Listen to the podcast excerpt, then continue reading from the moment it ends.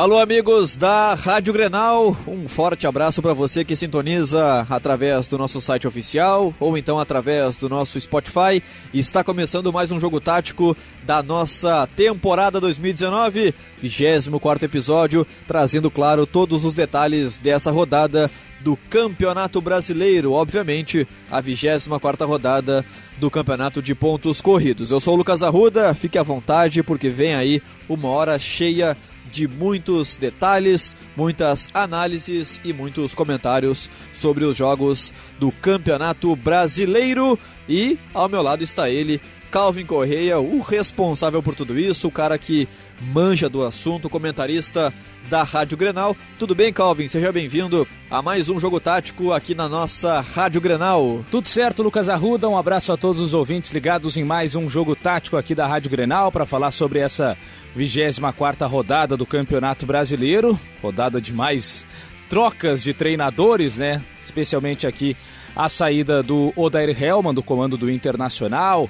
mas também com o Valentim deixando o Havaí, aí nesse caso já mais na intenção de ir para para outra equipe, Botafogo. Mas enfim, uma rodada é, interessante com o Flamengo mais uma vez fazendo a sua parte, se mantendo é, de maneira isolada na liderança do Brasileirão e muita coisa para a gente analisar em mais um jogo tático aqui da Rádio Grenal Arruda. Pois é, Calvin, mais uma rodada movimentada, conturbada, por que não, com direito a técnico do Internacional sendo demitido após a derrota pelo placar de 1 a 0. O técnico da Helman deixou o comando da equipe colorada. Bom, de imediato, sem perder tempo, vamos então à análise dos 10 jogos da rodada.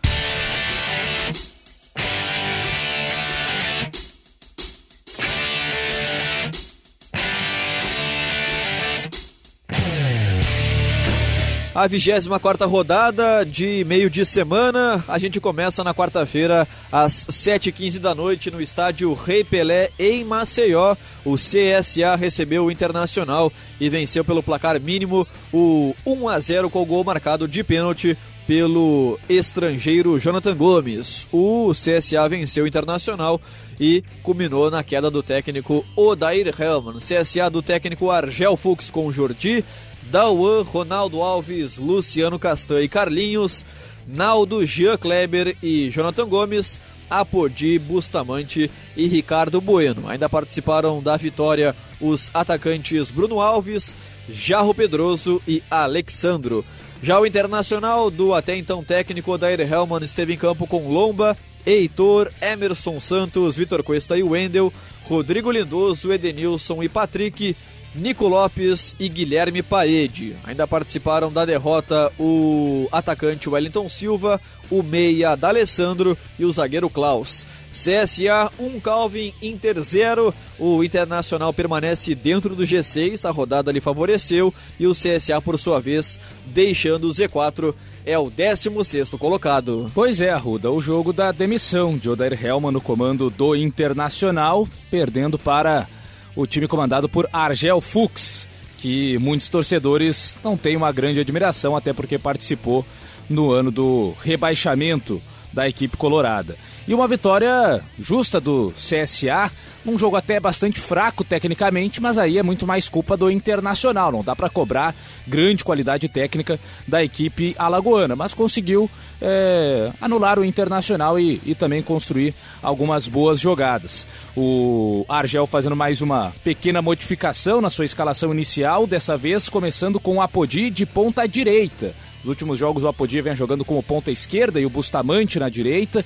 É, na última partida até o, o Argel perdeu o João Vitor e aí colocou o Apodi por dentro. Dessa vez o Apodi na ponta direita, jogando em cima do Endel, na velocidade para cima do lateral esquerdo colorado, que é bastante contestado pelo torcedor. E com isso, Bustamante na esquerda, facilitando os cruzamentos, né? Com o Apodi sendo destro jogando na direita, facilita o cruzamento para a área. Da mesma maneira, o Bustamante fazendo o cruzamento da esquerda é, para o centro. E é, o Inter, mais uma vez, naquele 4-1-4-1, mesmo sem o Nonato jogando com o Patrick na trinca, normal, com Lindoso e, e, e Edenilson. E dessa vez Neilton foi escolhido para jogar aberto pelo lado esquerdo e o Parede no comando de ataque sem o Guerreiro. E o que mais me chamou a atenção foi a pouca troca de posições entre Neilton e Patrick nessa partida. Porque o Neilton é um jogador que rende mais centralizado. E o Patrick vinha jogando nas últimas partidas aberto pelo lado esquerdo. Então, até olhando a escalação de início, poderia ser um 4-2-3-1 com eh, Lindoso e Edenilson sendo os volantes, com o Patrick na esquerda e com o Neilton próximo eh, do parede lá na frente. Mas não, a escolha do Odair foi por deixar o Neilton preso na ponta esquerda, o Nico até na ponta direita tinha um pouco mais de liberdade para eh, buscar jogo por dentro, mas para escalar o Neilton aberto na ponta esquerda, acho que não faria muito sentido, era até melhor começar então com o Wellington Silva, que é um jogador que tem mais essas características. De qualquer maneira, um primeiro tempo bastante travado, em que o Inter até teve é, finalizações de fora da área, com, com certo perigo, né? Duas vezes o Lindoso chutando de fora a primeira com defesa do Jordi e logo na sequência acertando a trave. E é, também né, o Inter perdendo o, o Emerson por lesão, tendo que entrar o Klaus mais uma vez. O CSA também perdendo o jogador ainda na primeira etapa. O Ricardo Bueno sentiu e o Alexandro eh, teve que entrar. E o CSA com algumas jogadas de velocidade pelo lado direito, sempre com o Apodi caindo em cima eh, do Wendel. Mas um primeiro tempo bastante fraco em, em criação de, de, chances. Na segunda etapa, aí o Argel inverteu os pontas, trouxe o Bustamante para a direita e o Apodi é, pro lado esquerdo. E como o Bustamante, canhoto, jogando na direita, tem a tendência de centralizar um pouco mais, de buscar o corte pro meio, isso abriu o corredor para o Dauan, que não é exatamente um lateral, né, um volante que vem jogando é, como lateral direito, e é mais marcador, mas teve a iniciativa com o corredor sendo aberto pelo Bustamante para avançar um pouco mais nesse segundo tempo. O Inter teve a sua troca, né? Com sete minutos da segunda etapa, né? Pouquinho de, de tempo no, no na, na, segunda etapa e o Odair resolveu é, mexer, sacando o, o Neilton e colocando o D'Alessandro, e a partir disso aconteceu a centralização do meia. O que poderia ter acontecido com o próprio Neilton só foi acontecer quando o Odair colocou o D'Alessandro, aí sim centralizado no 4-2-3-1, aí com o Patrick pelo lado esquerdo, o Nico na direita e o D'Alessandro é, por dentro. E o CSA chega no seu gol justamente numa jogada em que o Dawan avança pelo lado direito, vai carregando e acaba sendo derrubado pelo Wendel, um pênalti que, que gerou até alguma discussão, né? Se o Wendel já tinha conseguido tirar o, a perna da frente do Dawan ou se ainda estava no movimento, mas o pênalti marcado e o Jonathan Gomes eh, acabou convertendo, batendo bem, tirando do Marcelo Lomba, batendo no canto. E o Inter não conseguiu criar grandes oportunidades na segunda etapa. Depois o Odair colocou o Wellington Silva na vaga do Wendel, aí com o Patrick jogando de lateral esquerdo eh, na reta final. O Wellington na ponta, mas foi o Inter pouco criativo, pouco perigoso, não conseguiu criar é, grandes oportunidades. D'Alessandro teve um chute de fora da área, mas sem grande susto para o goleiro Jordi. E o CSA conseguiu segurar bem, administrar, sair em velocidade alguns contra-ataques. Teve ainda uma chance com o Alexandro saindo da área, recebendo e fazendo passe para a infiltração do Bruno Alves pelo lado direito, finalizar é, cruzado passando perto do, do gol defendido pelo Marcelo Lomba, mas foi um segundo tempo em que, depois do gol, o CSA se tranquilizou e se concentrou em segurar a vantagem. E o Internacional, é, sem conseguir uma movimentação interessante é, lá na frente, mesmo sem um centroavante, né, mesmo jogando com um atacante de mais mobilidade, não conseguiu encontrar espaços para é, gerar finalizações que, no mínimo, exigissem defesas do goleiro Jordi. E com isso, aconteceu a queda do técnico colorado, né? já com algumas é, derrotas, alguns resultados ruins, com a perda é, do título da Copa do Brasil na final contra o Atlético Paranaense com o segundo jogo muito ruim, né? Perdendo pro, pro Furacão em casa é, e de uma maneira até que na segunda etapa, faltando um gol para o Inter levar a decisão para os pênaltis em determinado momento, parecia que estava tudo acabado. Enfim, esse somatório de, de situações com algumas escalações ainda que o torcedor vinha pegando no pé, a do Wendel, a principal desses últimos jogos. O torcedor não queria mais ver o Wendel na lateral esquerda pelos jogos ruins que vinha apresentando e o Odair insistia. Tudo isso gerou a demissão do técnico colorado. Agora foi uma demissão, imagino que muito mais para dar uma resposta para a torcida que queria a saída do treinador. Mas ainda assim uma ideia clara de quem vai chegar, de quem vai comandar, se vai mudar o estilo de jogo, se vai seguir jogando desta mesma maneira. Enfim, tudo muito duvidoso pelo lado do Internacional para os próximos jogos. Afinal de contas, ainda tem 14 partidas do Campeonato Brasileiro e uma missão de, no mínimo, garantir uma vaga para a Libertadores da América. Do outro lado, o CSA se enchendo ainda mais de confiança numa grande arrancada e, mais uma vez, o técnico Argel Fux observando alguns detalhes partida após partida, mexendo em algumas situações e conseguindo mais uma vitória nessa arrancada de segundo turno da equipe alagoana. Na quarta-feira, logo na sequência, às 9 horas da noite, no estádio Centenário, em Caxias do Sul, o Grêmio recebeu a equipe do Ceará e venceu pelo placar de 2 a 1, com os gols marcados por Pedro Jeromel, voltando de lesão, e também o ex-capitão Maicon de pênalti, o gol do Ceará marcado pelo Fabinho, volante ex-internacional. Grêmio 2, Ceará 1. Grêmio do técnico Renato Portaluppi com desfalques para a seleção brasileira e também seleção argentina. Esteve em campo com Paulo Vitor, Léo Moura, Pedro Jeromel, David Braz e Bruno Cortes, Maicon, Michel e Luan, Alisson Pepe e Diego Tardelli. Ainda participaram da vitória o lateral direito Galhardo, o meia Tassiano e o atacante André Felipe. Já o Ceará do técnico Adilson Batista esteve em campo com Diogo Silva, Samuel Xavier, Valdo, Thiago Alves e João Lucas, Fabinho, William Oliveira e Pedro Quem, Matheus Gonçalves, Thiago Galhardo e Felipe Cardoso. Ainda participaram da derrota o volante Auremir, além dos meias Ricardinho e Juninho Quixadá. Grêmio 2, Calvin Ceará 1, Grêmio próximo do G6. É o sétimo colocado com a mesma pontuação do sexto internacional e o Ceará, por sua vez, ingressando no Z4, é o décimo sétimo colocado. É a vitória do Grêmio jogando no estádio Centenário, né, em Caxias do Sul, é, contra o Ceará, numa partida é, boa do, do Grêmio na primeira etapa, embora dando algumas oportunidades para o Ceará, mas o que mais me chamou a atenção foi o segundo tempo. Mas enfim, na primeira etapa, o Grêmio é, tendo o PP, né, sendo substituto do Everton na ponta esquerda, mas pouco participativo naquelas jogadas individuais. Cebolinha pega a bola e, e tenta resolver nos dribles. O PP já é um pouco mais é, tímido e tentando trazer muito as jogadas por dentro, pouco fintando para a linha de fundo para surpreender é, o adversário. E o Tardelli participando bastante das, das tabelas, saindo da área, buscando o jogo também pelas pontas.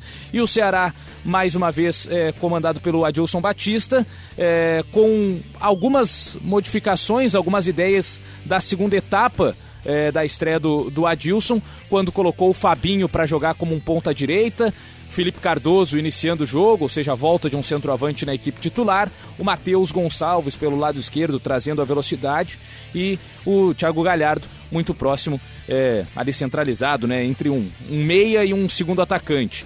É, mas um jogo em que o Grêmio naturalmente ficou mais com a bola, o Ceará nos contra-ataques. O Ceará até teve algumas oportunidades no início da partida, né?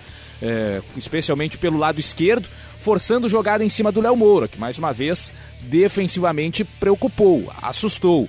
Primeira boa jogada do Ceará foi com um passe nas costas do Léo Moura para o João Lucas, o lateral esquerdo, avançar e finalizar cruzado para a defesa do Paulo Vitor. Depois, o Matheus Gonçalves. Aí, numa jogada mais de mano a mano, de um contra um, foi para cima da marcação do Léo Moura, fintou o, o, o, lateral direito gremista, o Léo Moura até dá um carrinho, não acerta nada, fica caído no chão e o Matheus Gonçalves, com muita tranquilidade, traz para dentro e finaliza com mais uma oh, boa defesa do Paulo Vitor. E o Grêmio rodando a bola, sem encontrar muitos espaços, conseguiu abrir o placar na bola parada. Escanteio do Luan, e aí o Jeromel subindo mais que a marcação e abrindo o placar de cabeça. Isso deu uma tranquilidade para o Grêmio, que na sequência fez o seu segundo gol, numa boa troca de passes, até o Tardelli receber próximo da área, driblar a marcação, ser derrubado pelo Valdo, com o, o pênalti convertido é, pelo Maicon. E aí, na reta final, o, o Ceará até buscou o seu gol de desconto, uma falha do Paulo Vitor, um cruzamento da direita que o goleiro do Grêmio sai mal, erra o, o, o tempo de bola e acaba sobrando na esquerda para o Thiago Alves fazer o cruzamento e o Fabinho aparecer livre dentro da área, entrando na área e, e, cabeceando, tirando do goleiro gremista. E aí na segunda etapa o que mais me chamou a atenção foi como o Adilson Batista fez trocas é, bastante questionáveis. Dá para dizer é, seguramente que as trocas do Adilson pioraram a equipe do Ceará e trocas até sem sentido, pensando que faltava um gol para o Ceará buscar o empate e foram substituições que na prática deixaram o time mais defensivo. Por exemplo, a entrada do Ricardinho no lugar do Matheus Gonçalves, né, sacando o ponta esquerda que era o jogador mais perigoso do Ceará, era quem mais vinha dando trabalho para o Léo Moura defensivamente na equipe do Grêmio e o Matheus acabou sendo sacado para a entrada do Ricardinho. Com isso, quem passou a jogar na esquerda foi o Pedro Ken, que vinha jogando como segundo volante, passou a jogar pelo lado esquerdo, sem tanta velocidade, mas para compor meio, para preencher o centro. É, o corredor para o João Lucas, mas facilitava o trabalho do Léo Moura, que não precisava se preocupar com o ponta rápido da equipe do Ceará. E a outra, a entrada do Juninho Quixadá no lugar do Felipe Cardoso, e com isso o Ceará não tendo um centroavante, tendo o Juninho Quixadá e, e Thiago Galhardo na frente, se revezando é, no comando do ataque, mas sem conseguir prender a bola, porque o Felipe Cardoso ainda era um cara é, da força física para receber a bola e tentar segurar a marcação dos zagueiros. Com isso, o Ceará perdeu profundidade com o centroavante e perdeu jogada aguda pelos lados do campo com a saída do Matheus Gonçalves. E aí dá para dizer até que de origem foram quatro volantes no segundo tempo, com William Oliveira e Ricardinho, sendo os volantes de fato, com o Fabinho na ponta direita e o Pedro Quem na ponta esquerda, mas nenhum desses jogadores de velocidade, de partir para cima da marcação. Então, o Ceará piorou. Teve algumas chegadas mais de fora da área, em finalizações é, do, do João Lucas, é, também do, do Ricardinho, é, com defesa do Paulo Vitor uma delas até na, na, do João Lucas, chute de longe, mas ele, para não se complicar, acabou espalmando em vez de tentar segurar a bola. Mas foi isso que o Ceará tentou fazer na segunda etapa. E o Grêmio controlando mais o jogo, sem é, tantas oportunidades assim. Teve uma em especial, uma boa troca de passes com o Tardelli enfiando a bola, o Maicon aparecendo pela ponta e fazendo passe para o Luan dentro da área finalizar por cima. E aí o único susto que de fato teve é, para o Grêmio foi uma bola perdida pelo Michel no campo de defesa já nos últimos minutos, com a pressão é, e a recuperação para o Juninho Quixadá, que aí fez uma bela finta de corpo, driblou o David Braz e soltou para o Ricardinho que acabou finalizando dentro da área para fora, uma finalização ruim do camisa 8 da equipe cearense. Mas um jogo em que na segunda etapa o Grêmio controlou mais, não criou tanto. É, mas também foi muito ajudado pelas trocas do Adilson Batista. Mexeu muito mal na equipe do Ceará, tirou a força ofensiva, especialmente com a saída do Matheus Gonçalves e sem uma reposição, pelo menos, de algum jogador com características mais parecidas. A saída também do centroavante, do é, Felipe Cardoso, e um Ceará muito menos perigoso do que na primeira etapa o Grêmio conseguiu aproveitar bem as suas oportunidades. O PP, é, que até teve alguns bons momentos, é, chamou atenção porque não conseguiu dar a mesma, é, o mesmo ritmo e a mesma característica do Everton, apesar de ser um jogador que tem essa velocidade, esse drible, mas sendo muito óbvio nas suas jogadas individuais. Perdeu muita bola tentando trazer da esquerda para dentro é, pouco variou em buscar a jogada de linha de fundo, que geralmente surpreende o adversário. Enfim, algumas das situações a serem analisadas. Afinal de contas, o PP ainda vai ganhar mais oportunidades com o Everton indo para a seleção brasileira. Mas de qualquer modo, o Grêmio conseguiu aí uma vitória segura pelo primeiro tempo, em que eh, foi bastante eficiente, e na segunda etapa, com trocas bastante questionáveis do lado do Adilson Batista. E o gol marcado por Pedro Jeromel, o gol que abriu o placar no estádio Centenário em Caxias do Sul, foi contado assim na Rádio Grenal, na voz de Ângelo Afonso. 0 a 0 até aqui o placar do jogo do Centenário, nada de bola na rede, Luan levantou Jeromel de cabeça, gol tricolor!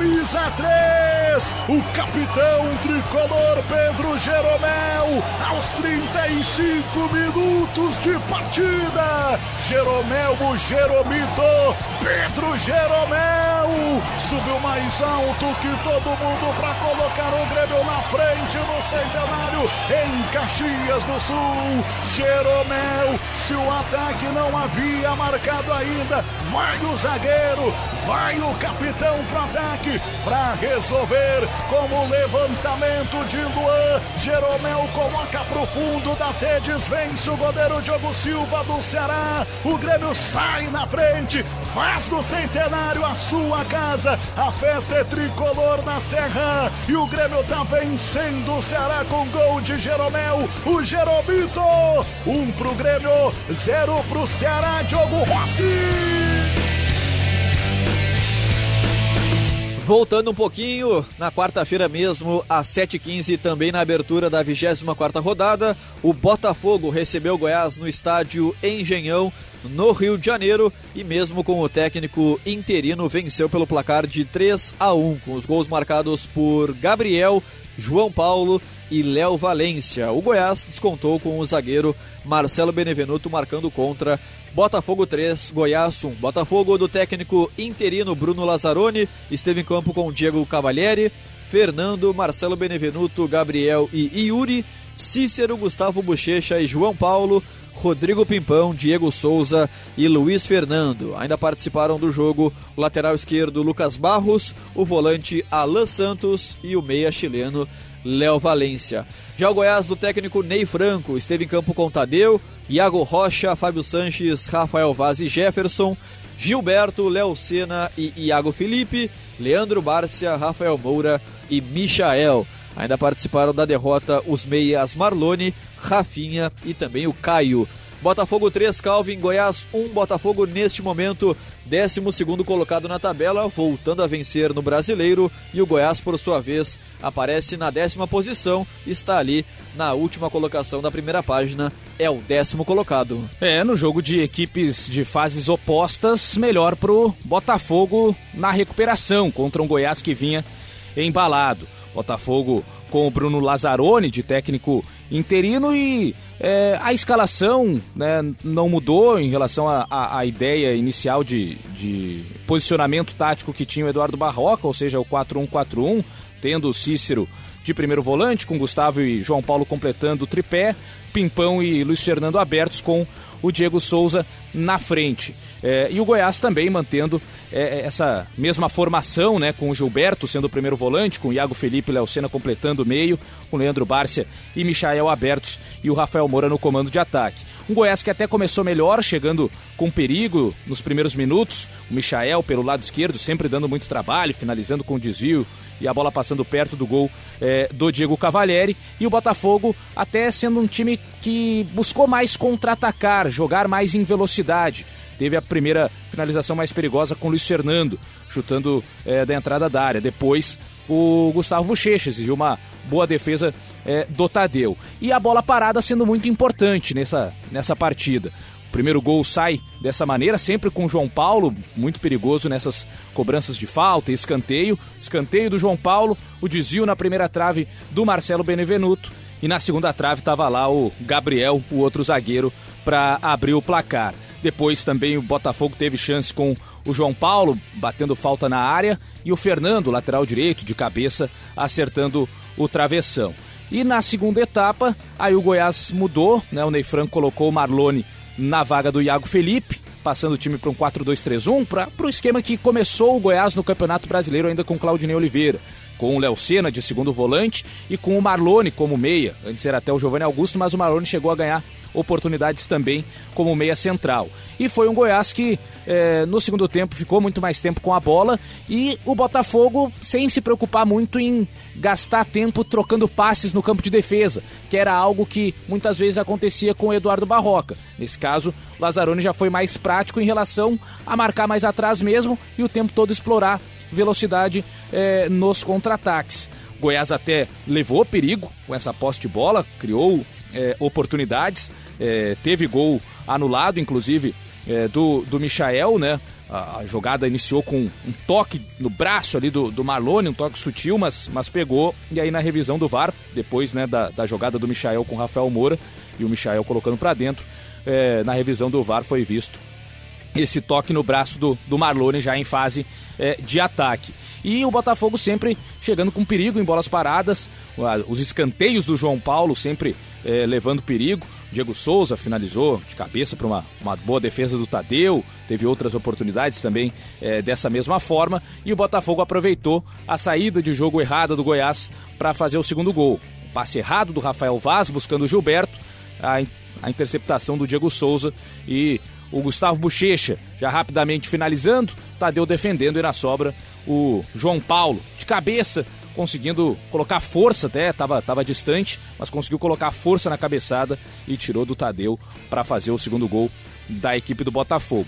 Mesmo assim, o Goiás ainda foi buscar o, o gol de desconto, cruzamento do Leandro Bárcia da direita, a bola atravessando a área e o Michael do lado esquerdo finalizando com a defesa do Cavalieri, mas com o Benevenuto muito próximo, ela pegando no zagueiro do Botafogo e, e virando gol contra. Mas rapidamente, Botafogo chegou ao seu terceiro gol, uma bola esticada do Cícero pro Diego Souza, com a defesa do Goiás já desorganizada, né? Um Goiás se mandando para frente a todo momento. E aí um, um bom passe longo do Cícero com o Diego Souza desviando para o meio, depois o Pimpão tocando para trás e o Léo Valência sozinho ali finalizando de primeira e marcando o terceiro gol. Então, a vitória do Botafogo e dá para dizer que mudou algumas características. A formação inicial, a disposição tática dos jogadores, isso não. Mas era um Botafogo menos preocupado em ficar com a bola no campo de defesa, em atrair a marcação adversária para ganhar espaço lá na frente, e sim um Botafogo até apostando mais nas bolas paradas com o João Paulo e apostando mais em contra-ataque, marcando mais atrás, sem subir tanto a marcação e conseguindo sair é, em velocidade é, com o Luiz Fernando e também com o Pimpão. E é, sendo mais eficiente também nas finalizações, né? Até não criou grandes oportunidades, não vinha criando também é, anteriormente, mas aproveitou melhor as chances que teve para finalizar e conseguiu uma boa vitória diante de um Goiás que vinha embalado. Não dá para dizer assim que jogou mal, do meio para frente teve é, um bom repertório, mas muitas falhas defensivas que acabaram culminando na derrota da equipe comandada pelo Ney Franco.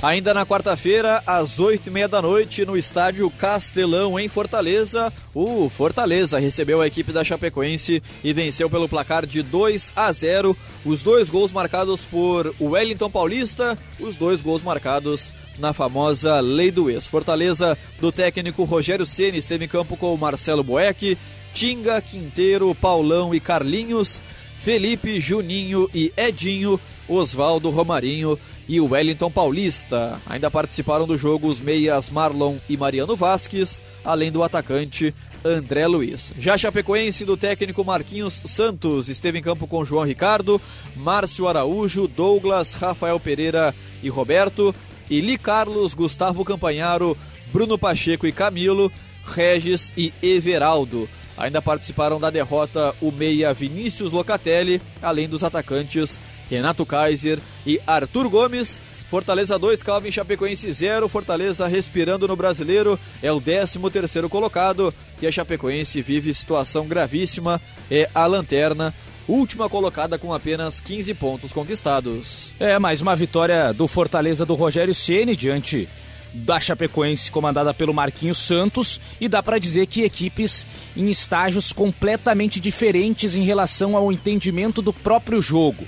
Quanto o Fortaleza é uma equipe já muito bem definida, com seu padrão estabelecido, 4-4-2, com os pontas, né, o Edinho e Oswaldo, com o Romarinho e e o Wellington Paulista na frente. O Romarinho, até por também ser um ponta, mas jogando mais por dentro, tem a liberdade de trocar de posição com o Edinho e também com o Oswaldo durante a partida.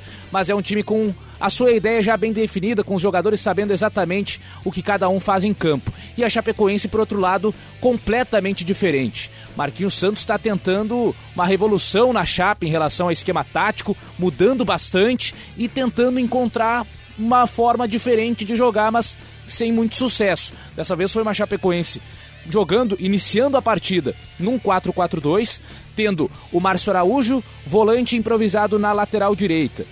O Bruno Pacheco jogando como segundo volante, lateral esquerdo da Chapecoense, jogando por dentro, fazendo companhia ao Eli Carlos como dupla de volantes.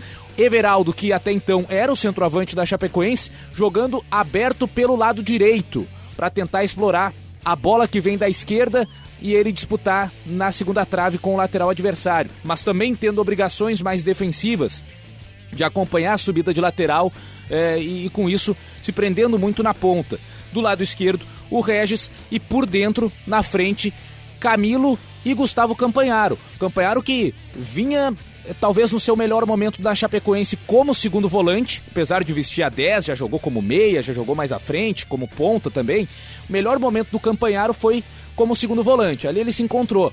O Marquinhos Santos colocou o Campanharo lá na frente, junto do Camilo, como dupla de ataque. Enfim, uma Chapecoense completamente modificada, com jogadores totalmente fora de posição e o Marquinhos tentando inventar algo para surpreender os adversários, mas não funcionou. Primeiro tempo horroroso da Chapecoense, não criou absolutamente nada e viu Fortaleza aos poucos e evoluindo no jogo, criando chances com Oswaldo, especialmente pelo lado esquerdo, arrancando, finalizando na trave, depois o Edinho fazendo cruzamento para o Carlinhos cabecear com perigo, é, até com, com defesa do, do, do, João Ricardo, mas enfim, um, um Fortaleza que foi muito dominante na, na primeira etapa, criou oportunidades, até poderia ter saído na frente. O, o, Romarinho também perdeu uma chance claríssima dentro da pequena área, acabou pegando uma bola é, vinda do, do Oswaldo é, e, e, finalizou fraco para a defesa do João Ricardo.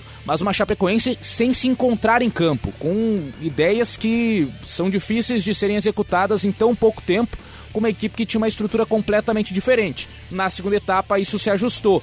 Marquinhos Santos montou um time um pouco mais parecido, foi montando um time um pouco mais parecido com o que era na fase, por exemplo, do Emerson Cris, que foi a, a fase mais recente da Chapecoense. Então, um segundo tempo com o Campanharo mais como meio-campista numa trinca, com o Regis na direita, o Everaldo ainda começando pelo lado esquerdo, mantendo ainda o Camilo como o jogador mais avançado de ataque, não dá para dizer um centroavante, mas era o cara que ocupava a posição mais central lá na frente.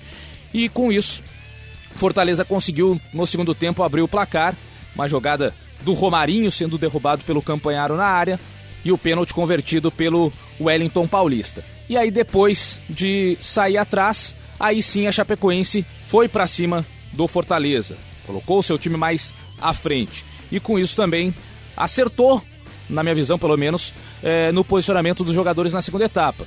O Marquinhos Santos devolveu, Bruno Pacheco para a lateral esquerda, passou o Roberto, que vinha jogando como lateral, para a ponta, para a segunda linha né, do, do meio de campo, é, com o Regis jogando pelo lado direito, com o Camilo sendo meia central e o Everaldo lá na frente, Campanharo como segundo volante ao lado do Eli Carlos. A partir disso, a Chapecoense começou a jogar melhor, ficou mais com a bola, criou algumas oportunidades, deu trabalho para o Marcelo Bueck na segunda etapa, chance com o escanteio do Camilo, ele Carlos cabeceando na pequena área, bola indo pegando no, no, no, no campo e subindo demais, né? Mas uma boa oportunidade da Chape. Depois a entrada do Arthur Gomes no lugar do Regis, que até é, não entendo muito bem porque o, o, o, Arthur perdeu tanto espaço assim, já que era uma das principais é, referências do time em relação à, velocidade, à jogada de escape, é, e acabou perdendo espaço. Entrou no segundo tempo, entrou até pelo lado direito. Vinha rendendo mais pelo, pelo lado esquerdo. Depois o, o Vinícius Locatelli no lugar do Campanharo também, algumas modificações mais interessantes do Marquinhos Santos no segundo tempo, deixando a Chapecoense é, numa forma mais à vontade de ficar com a bola e pressionar a equipe do Fortaleza. E aí chegou depois com o, o, o, o Camilo né, fazendo o levantamento, o Everaldo dominando no peito e o Roberto batendo para a defesa do Marcelo Bueck com a sobra do Locatelli finalizando, sendo travado pelo Paulão na hora do, do chute e o Marcelo Bueck completando de soco e afastando o perigo. Mas foi uma Chapecoense mais perigosa na segunda etapa. Claro que aí deu espaço também para o Fortaleza nos contra-ataques. Fortaleza não ficou tanto com a bola, buscava mais a jogada em velocidade e assim fez o segundo gol. Uma jogada em que a defesa da Chape estava mal posicionada. Quinteiro foi avançando com a bola, tocou para o Felipe. Felipe encontrando muito espaço por dentro e dando a assistência para o Wellington Paulista. O Wellington que enganou a marcação do Douglas, né? Fez o Douglas dar o bote em cima do Felipe e aí o Rafael Pereira já tinha ido no volante do Fortaleza. Dois jogadores em um, sobra um, sobrou o Wellington Paulista, sozinho conseguiu marcar o segundo gol. E uma reta final ainda da Chapecoense tentando descontar pelo menos. Paulão perdendo bola na defesa, depois até se recuperando na hora da finalização do Everaldo. Depois o Camilo finalizando com o desvio do Paulão e a bola pegando na trave, o zagueiro do Fortaleza conseguindo afastar na sequência, mas um jogo de dois tempos bastante distintos. Um primeiro tempo do Fortaleza, em que criou as melhores oportunidades, em que jogou a sua maneira, enquanto uma Chapecoense bastante perdida até em relação ao posicionamento dos jogadores, a entender de que forma iriam se comportar, já que foram muitas mudanças, mudanças de nomes e mudanças táticas, mudanças de posicionamento de jogadores, muitas improvisações. No segundo tempo, a Chapecoense até se ajustou mais,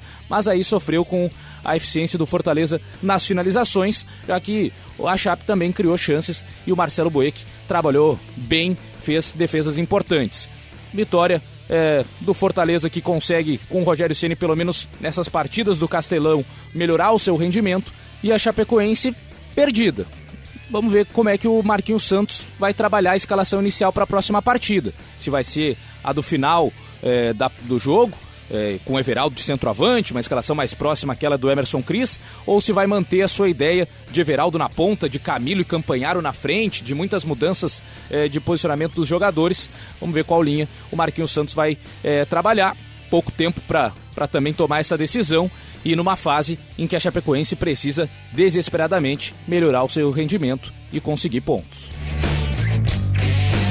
Seguindo na quarta-feira, às 9 horas da noite, no estádio da Fonte Nova, em Salvador, o Bahia recebeu a equipe do São Paulo num duelo de proximidade na tabela e ficaram apenas no empate sem gols.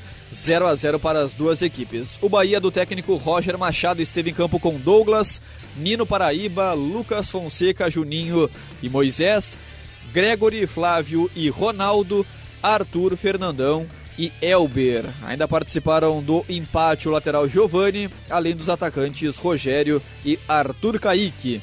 Já o São Paulo do técnico Fernando Diniz esteve em campo com Thiago Volpe, Juan Fran, Bruno Alves, Anderson Martins e Reinaldo, Luan Lisiero e Tietê, Hernanes, Alexandre Pato e Pablo. Ainda participaram do jogo os meias Vitor Bueno e Igor Gomes, além do lateral Igor Vinícius. Bahia 0, Calvin São Paulo também 0. Bahia, oitavo colocado. O São Paulo é o quinto. O São Paulo com o Diniz ainda não sabe o que é derrota. Três jogos e três jogos sem saber o que é derrota no Campeonato Brasileiro. Um 0 a 0 na Fonte Nova com um jogo bastante equilibrado entre Bahia e São Paulo.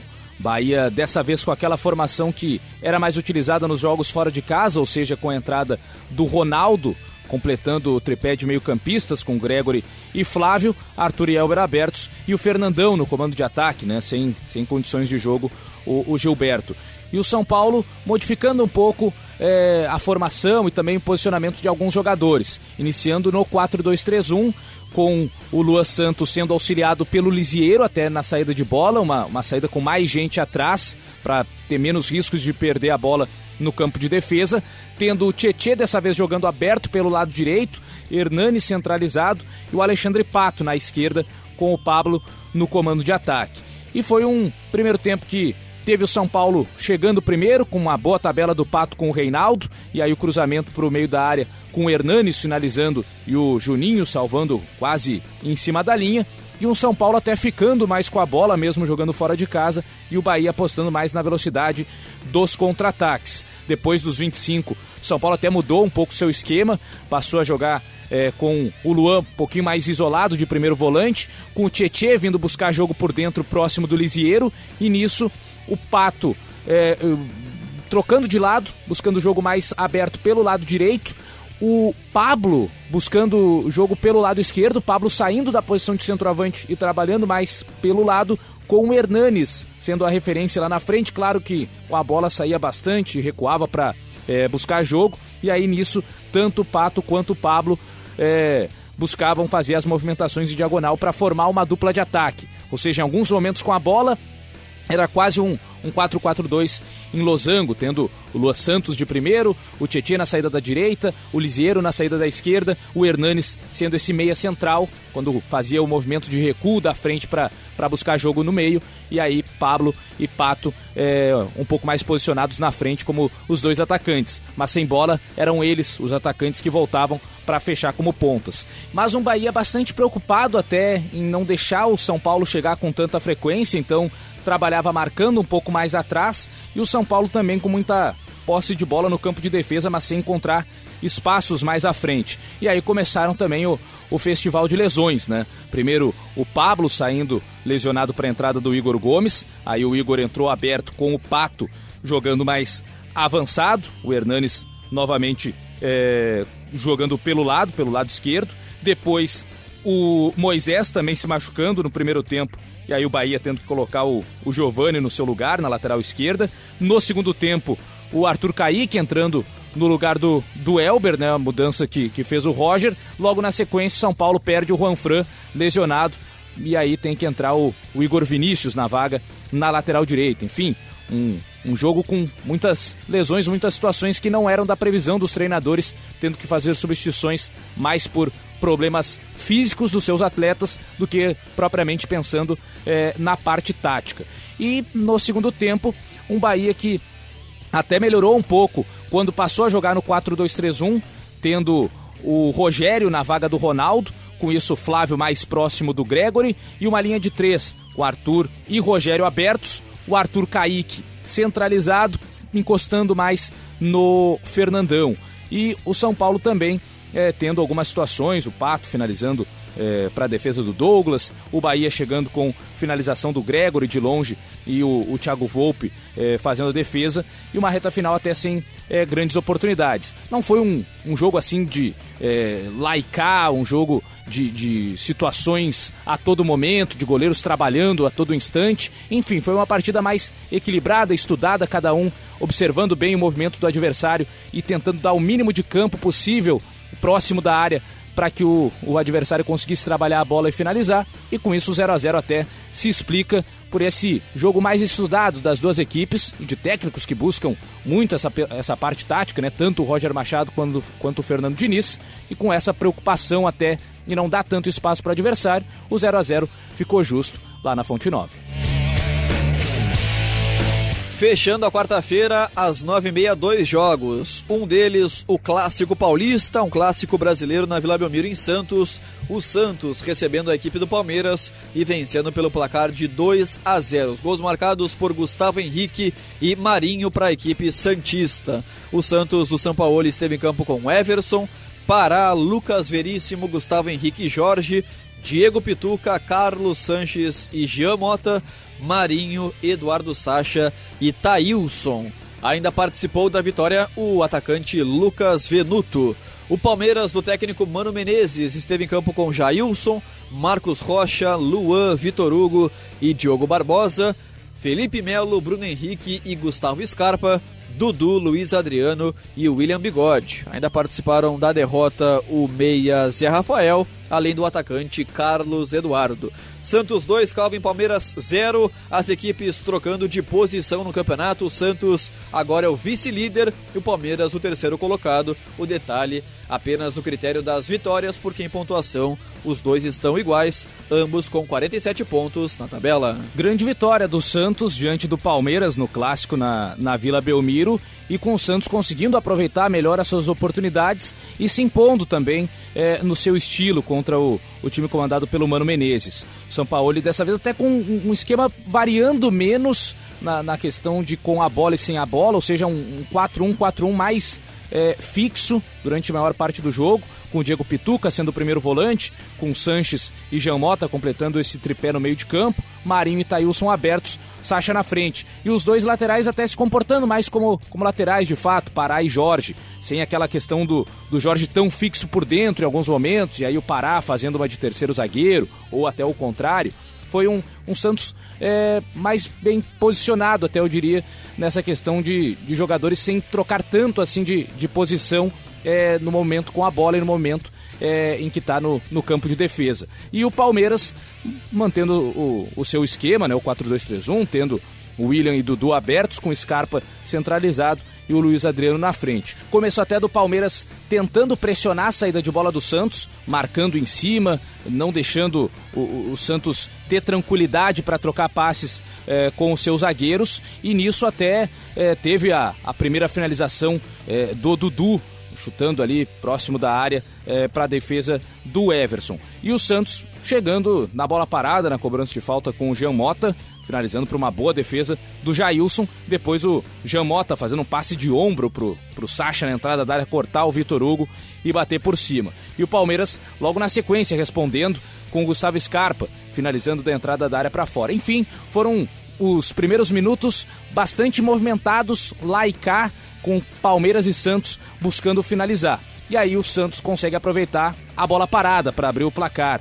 Bola parada do Carlos Sanches e o Gustavo Henrique subindo sozinho. O Luan, que estava na marcação, ficou perdido na jogada e o zagueiro do Santista, eh, de cabeça, colocou o, Santos em vantagem. E logo na sequência, o, o segundo gol né, numa jogada em que o Marinho recebe na direita, é, tenta a finta, é desarmado pelo Diogo Barbosa, mas a sobra acaba vindo pro, pro Pituca na entrada da área, finalizando com a defesa até esquisita do Jailson, dando o rebote e o Marinho em posição legal, fazendo o segundo gol.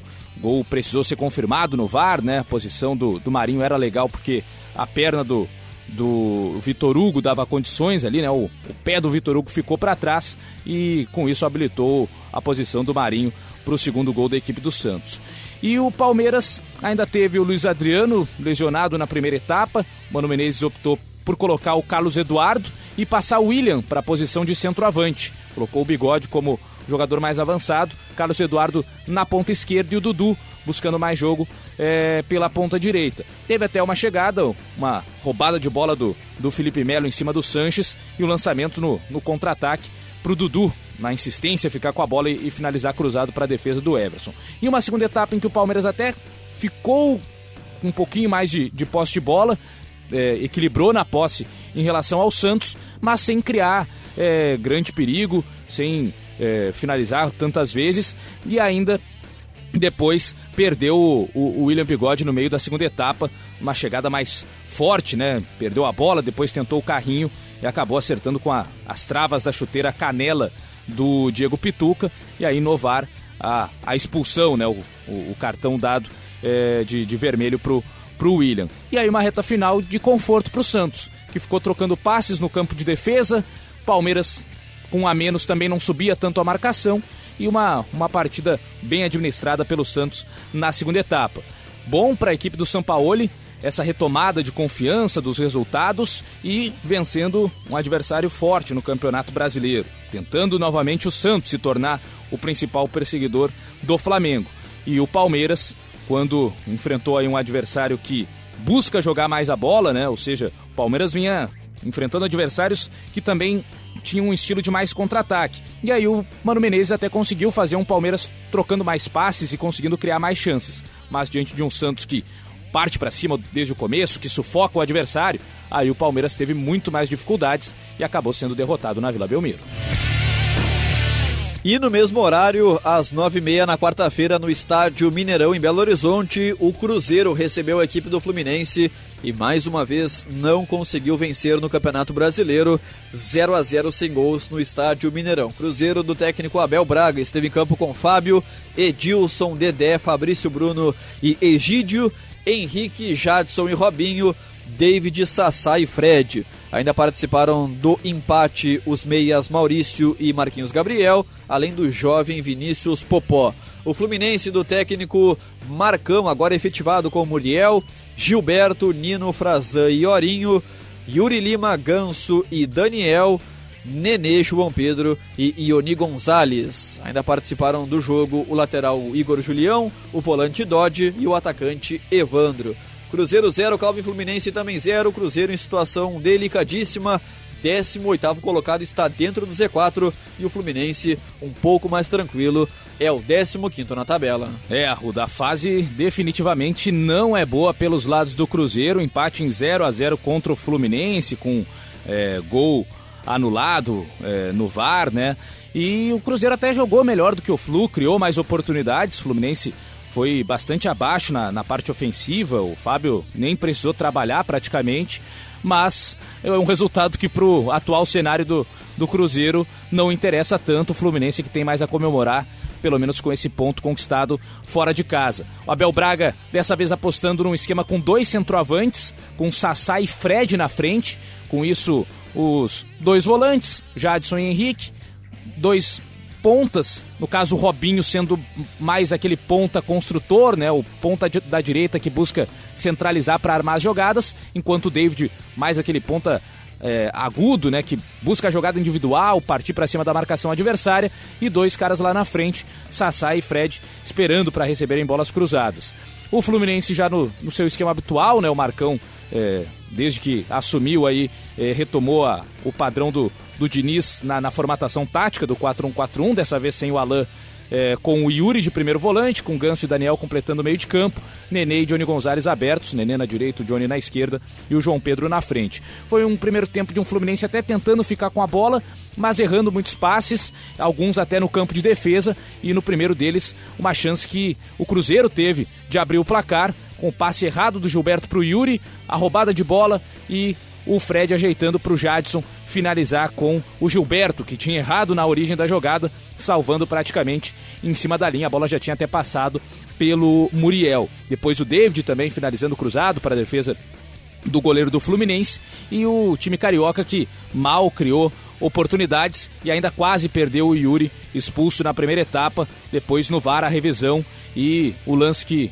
virou de vermelho para amarelo pela falta de intensidade, mas apesar da do certo coice, digamos assim, que o Yuri acabou dando no, no Jadson, mas o, o vermelho virou amarelo com a revisão no VAR. E no segundo tempo, o Abel colocando o Marquinhos Gabriel no lugar do David, Marquinhos Gabriel na direita e aí o Robinho até trabalhou em alguns momentos pelo lado esquerdo e o Cruzeiro foi chegando com finalização do Edilson de fora da área no travessão, depois o gol anulado no VAR, né? Com a jogada ok, mas na origem o Robinho acertando o rosto do Gilberto com o calcanhar, depois o cruzamento do Egídio e a, e a finalização do Fred foram perfeitas, mas pelo lance na origem do Robinho acertando o Gilberto, o gol anulado e o Cruzeiro seguiu em cima, pressionando.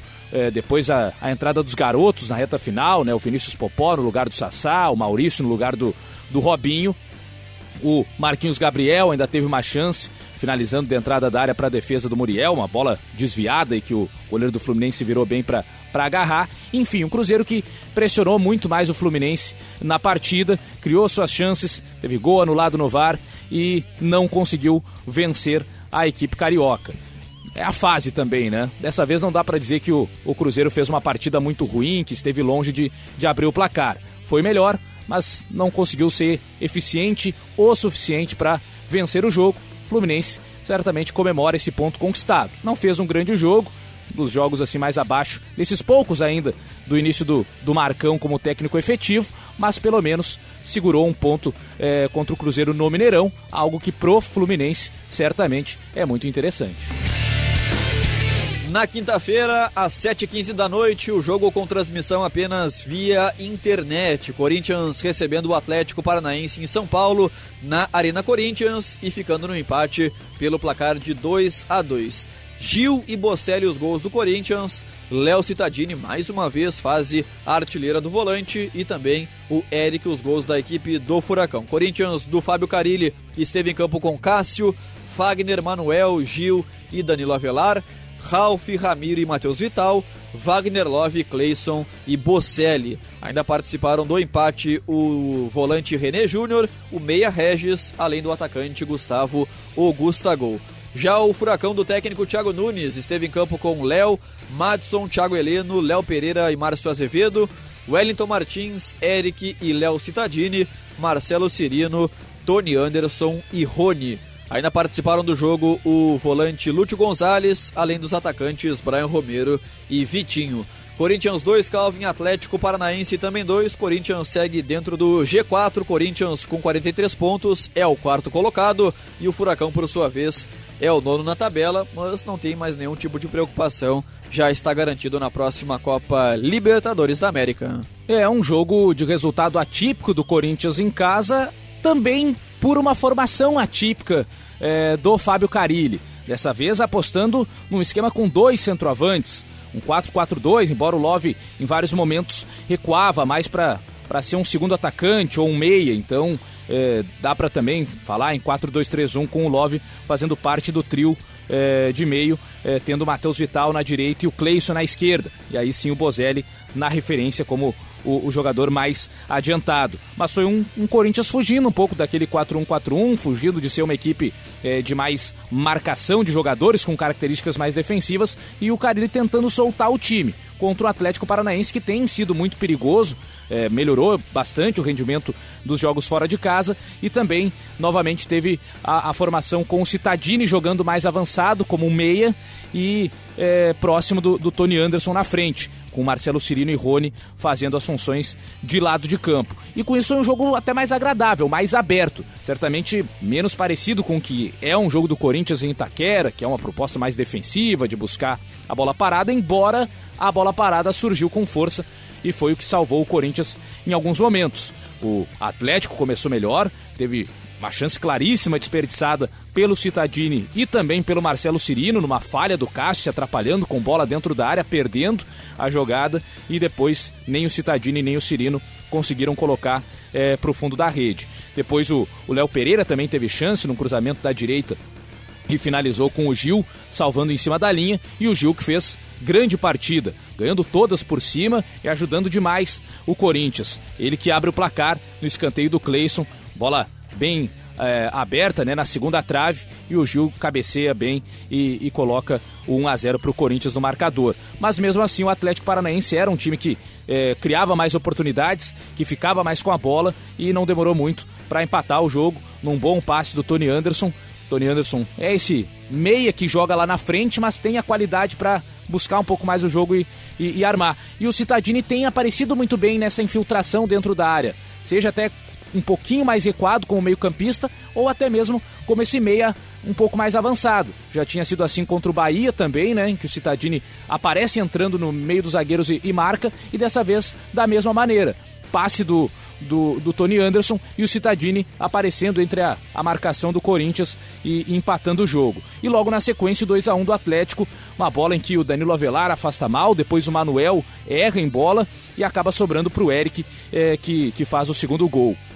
E o Corinthians sempre na bola parada, encontrando as suas soluções. Não funcionou a mecânica, apesar de um time mais ofensivo, mas foi chegando no, nos escanteios e nas cobranças de falta, é, com o Cleison especialmente, né, no, nos escanteios perigosos, o Gil cabeceando para o meio, uma chance incrível, né, que o, o Love finaliza, a bola pega no Avelar, bate na trave e na sobra o Love é, tem uma segunda oportunidade e chuta com o goleiro já caído dentro do gol. E mesmo assim o Léo consegue num reflexo esticar a perna e fazer a defesa, um, um lance realmente incrível que o Corinthians acabou é, desperdiçando. E depois consegue empatar o jogo, de novo aproveitando da bola parada, dessa vez com o, o Fagner jogando na área, o Gil ganhando novamente a disputa e a bola sobrando para o Bozelli empatar a partida. E aí no segundo tempo foi um Corinthians tentando aproveitar mais os contra-ataques, teve uma grande oportunidade com o Wagner Love, que saiu cara a cara com o goleiro e aí finalizou em cima do,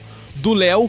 E o Atlético Paranaense também teve chance com o Tony Anderson, fazendo fila na marcação corintiana, driblando meia equipe e aí finalizando para uma ótima defesa do Cássio.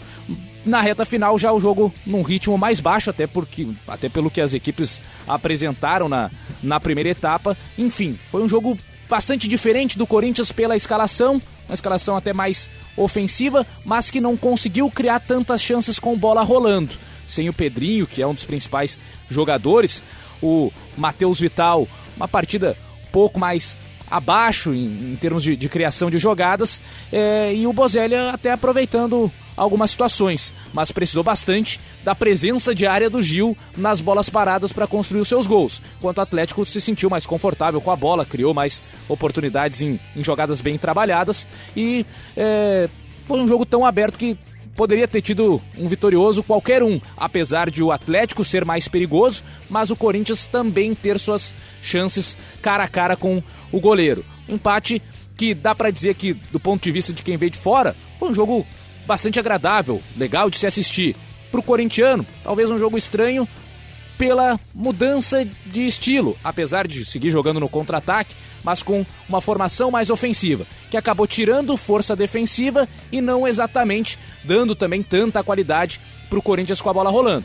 O Atlético segue no seu ritmo, segue jogando bem, melhorando seu desempenho fora de casa e teve suas chances também para vencer o Corinthians em Itaquera, mas ficou no empate em 2 a 2 Ainda na quinta-feira, também às 7h15 da noite, na ressacada em Floripa, o Havaí recebendo a equipe do Vasco e ficando no empate sem gols. 0 a 0 para as duas equipes. O Havaí do até então técnico Alberto Valentim esteve em campo com Vladimir, Yuri, Betão, Ricardo Talheimer e Igor Fernandes, Mosqueira, Richard Franco e Douglas, Caio Paulista, Jonathan e João Paulo. Ainda participaram do empate sem gols o lateral Léo, o meia Igor Leandro, além do atacante Matheus Lucas. Já o Vasco do técnico Vanderlei Luxemburgo esteve em campo com Fernando Miguel, Iago Pikachu, Oswaldo Henriques, Ricardo Graça e Danilo Barcelos, Richard Raul e Marcos Júnior, Rossi Ribamar e Thales Magno. Ainda participaram do jogo o volante Andrei, o meia Felipe Ferreira e o atacante Clayton. Havaí 0, Calvin Vasco também 0. Vasco da Gama 14 colocado e o Havaí permanece dentro do Z4, é o 19 vice-lanterna. É, o 0 a 0 entre Havaí e Vasco na ressacada no último jogo do, do Valentim comandando a equipe catarinense e até tentando buscar novamente mais o seu estilo de jogo, como chegou no início é, da sua passagem, né? Depois ele mudou para um, um time de mais velocidade nos contra-ataques, novamente tentando ser um Havaí de mais posse de bola, com a presença do Douglas como meia central. Até mudou o posicionamento do Richard Franco, deixou o paraguaio mais próximo do Mosqueira, como a dupla de volantes, e com isso mais liberdade para o Douglas, seu meia central e articular as jogadas. Tendo o João Paulo na esquerda, auxiliando também na armação, do outro lado, do lado direito, velocidade com o Caio Paulista, e na frente o, o Jonathan, que acabou até se, se machucando no início da partida, teve que sair para a entrada do Matheus Lucas. E o Vasco no seu 4-1-4-1, o Richard primeiro volante, Raul e Marcos Júnior por dentro, Rossi e Thales Magno abertos, invertendo é, os lados durante a partida, com o Ribamar no comando de ataque. O Havaí já é um time que está num modo assim um pouco parecido com o Paraná também na temporada passada, né? Em termos de vai com os jovens mesmo. É o Jonathan, depois entrou o, o Matheus Lucas, outro garoto, é, depois no, no, segundo tempo também algumas entradas de, de jogadores jovens para tentar modificar o panorama do time, o Igor Goulart, uma das das, das apostas também. Enfim, tentando encontrar soluções num elenco cada vez mais escasso de, de qualidade. E o Vasco sem fazer uma grande partida, mas tendo as melhores oportunidades, especialmente com o Ribamar. Primeiro tempo que começou equilibrado, teve até um Havaí melhorando já na reta final e criando mais oportunidades. Primeiro com o Douglas buscando bola entre os zagueiros, trabalhando com o João Paulo, a ultrapassagem do Igor Fernandes e o cruzamento para o Matheus Lucas, finalizar por cima. Depois, novamente, uma jogada de aproximação com Douglas e João Paulo, e aí o Igor Fernandes finalizando cruzado para a defesa do Fernando Miguel. E na sequência, outra jogada pelo lado esquerdo com o Richard Franco furando em bola numa chance que, que poderia ter aberto o placar. E o Vasco da Gama no segundo tempo teve trocas, né? O Vanderlei Luxemburgo colocando o Andrei no lugar do Raul e o Felipe Ferreira na vaga do Thales Magno, passando o time para o 4-2-3-1. Tendo aí o Andrei mais próximo do Richard, com o Marcos Júnior jogando pelo lado direito, do lado esquerdo o Rossi e o Felipe Ferreira sendo meia central, próximo do Ribamar. E o Vasco criou chances mais num contra-ataque de lançamentos longos.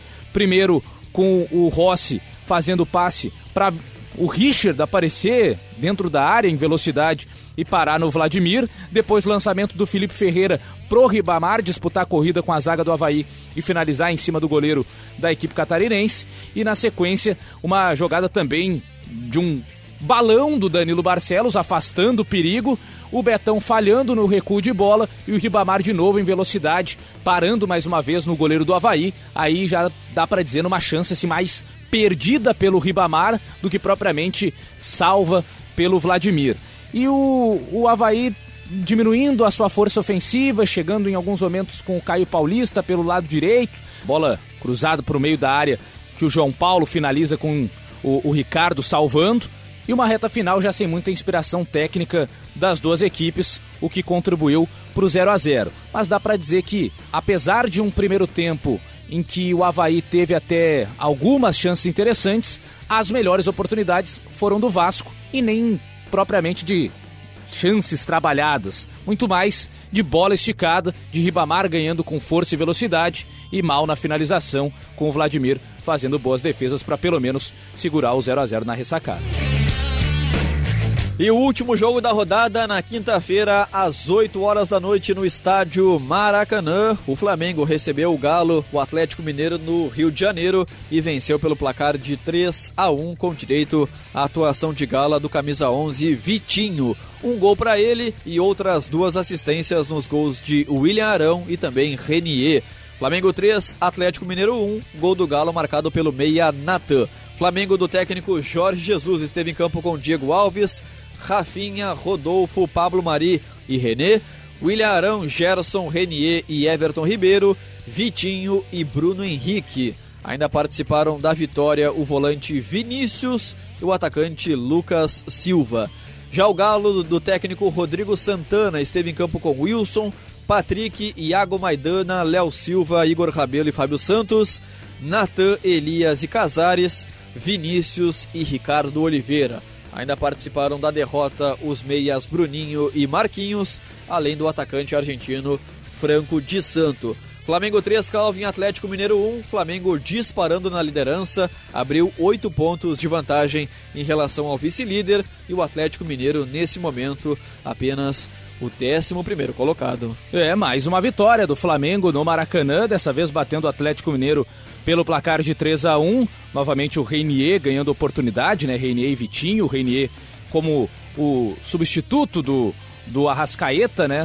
Jogando ali como um, um meia. O Vitinho pelo lado esquerdo, eh, fazendo mais ali o papel do Bruno Henrique e o Bruno Henrique fazendo o papel do Gabigol. Mas um 4-2-3-1 menos é, móvel em relação à é, mudança de esquemas.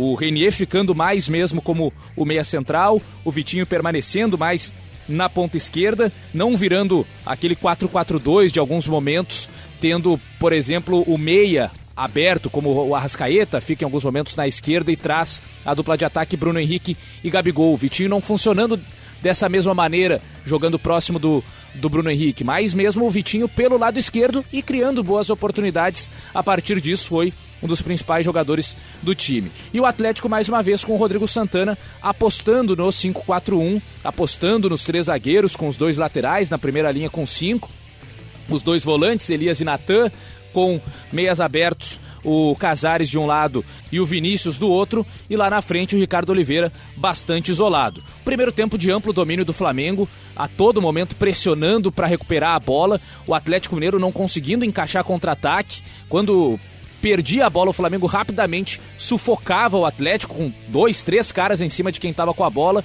e aí o, o Atlético ou perdia no próprio campo, como aconteceu com o Elias perdendo bola para o René e aí o, o, Flamengo até teve uma boa oportunidade, ou então se livrava da bola. Em alguns momentos era isso que o Galo fazia. Bico para frente a todo momento, não queria jogar, só queria não sofrer com o ataque do Flamengo que variava, troca de passes, buscava jogo, jogo pelo lado esquerdo, jogo pelo lado direito, tentando encontrar espaços para abrir o placar. A postura do Atlético Mineiro era tão defensiva que o Ricardo Oliveira, o jogador mais avançado, em muitos momentos jogava numa linha como se fosse de volante. E o espaço era tanto que até o Rodolfo se aventurou no ataque, eh, foi rece recebeu bola na frente, foi avançando, não tinha ninguém para dar combate, estava todo mundo mais preocupado em marcar dentro da área, e aí o Rodolfo de fora da área finalizou para uma boa defesa do goleiro Wilson. E com isso, né, com a dificuldade da bola rolando, com tantos jogadores congestionando a, a, a parte de frente do Flamengo, a bola parada foi a solução. Escanteio do Vitinho e aí a desatenção do Atlético Mineiro permitindo ao William Arão aparecer na primeira trave e desviar para abrir o placar. No segundo tempo, o Atlético não mudou a sua, sua proposta, seu estilo.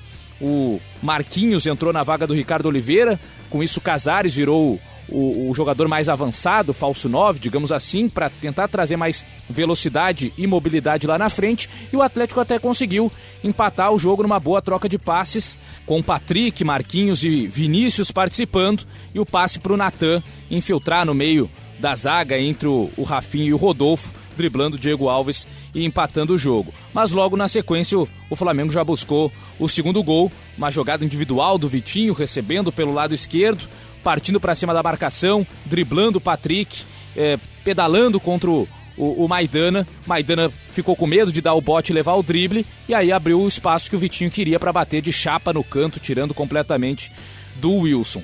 Depois disso, o Atlético até tentou é, se tornar mais ofensivo, mas sem abdicar da linha de cinco. Isso foi algo que chamou atenção no, no time do Rodrigo Santana.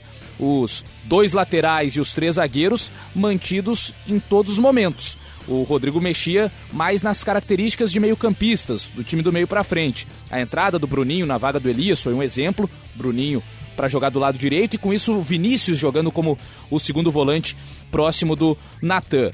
E depois a entrada do Di Santo no lugar do Casares aí para ter um centroavante de referência é, lá na frente. E o, o Flamengo seguindo na sua pressão em busca do terceiro gol. É, o Rodolfo teve chance, cabeceando com perigo. Depois o Vitinho tocando para o Bruno Henrique girar para cima da marcação e, e parar uma ótima defesa do Wilson até o terceiro gol no cruzamento do Rafinha. Com atrapalhada do, do, do Iago Maidana, que primeiro afasta mal, a bola sobra para o Everton Ribeiro chutar desviado em cima do Léo Silva, e o Patrick esperando a bola quicar no gramado, no que Kika já passa por cima dele. O Maidana vai mal também na disputa com o Vitinho. Apesar de ser muito mais alto, o zagueiro atleticano acaba não saltando do chão. Vitinho ganha no, no, no, impulso e desvia. E aí o Reinier está livre dentro da área para fazer o terceiro gol e decretar a vitória do Flamengo, que administrou a reta final de partida. Mas uma boa atuação da equipe comandada pelo Jorge Jesus, mesmo com alguns desfalques bastante importantes, e de um Atlético que parece já estar tá num, num caminho é, em que o Rodrigo Santana está tentando fazer o máximo que pode, mas não está conseguindo. Contra o Palmeiras até deu certo. No segundo tempo não atacou, mas no primeiro tempo é, foi, foi bem. É, nessa ideia agora dos, dos cinco defensores. Contra o Flamengo também se tinha essa ideia por jogar fora de casa. A curiosidade é saber como é que vai ser dentro de casa, né? Se vai ser esse esquema mais defensivo, quase ultra defensivo do Atlético, ou se vai tentar sair para o jogo novamente. Contra o Flamengo, mesmo com o time todo lá atrás, não foi o suficiente para assegurar a qualidade da equipe carioca.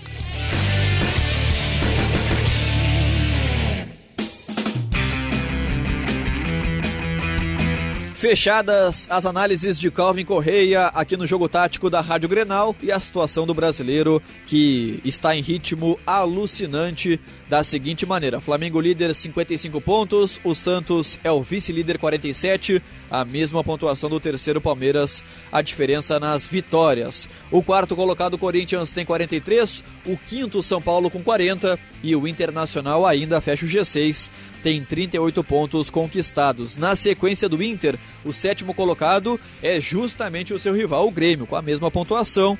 38 pontos para ambos, mas o Inter na frente nas vitórias, 11 a 10 em relação ao tricolor gaúcho. Ainda destacando na oitava posição, também com o mesmo número de pontos, o Bahia com 38, atrás do Grêmio no saldo de gols. Bom, no Z4, Calvin Correia e audiência, o 17 Ceará tem 23, o 18 Cruzeiro tem 21, o 19 Vice-Lanterna Havaí tem 17 e a última colocada, a Lanterninha do Brasileiro, não vence há bastante tempo, a Chapecoense com apenas 15 pontos conquistados. Valeu, Calvin. Forte abraço para você. Muito obrigado por mais essa brilhante participação aqui no nosso jogo tático. E na sequência, né, Calvin? O Brasileirão não para. Logo, logo vem aí a 25 rodada do Campeonato Brasileiro. Grande abraço, Calvin. Até a próxima. Valeu, Lucas Arruda. Valeu a todos os ouvintes que estiveram até esse presente momento ligados conosco aqui em mais um jogo tático da Rádio Grenal.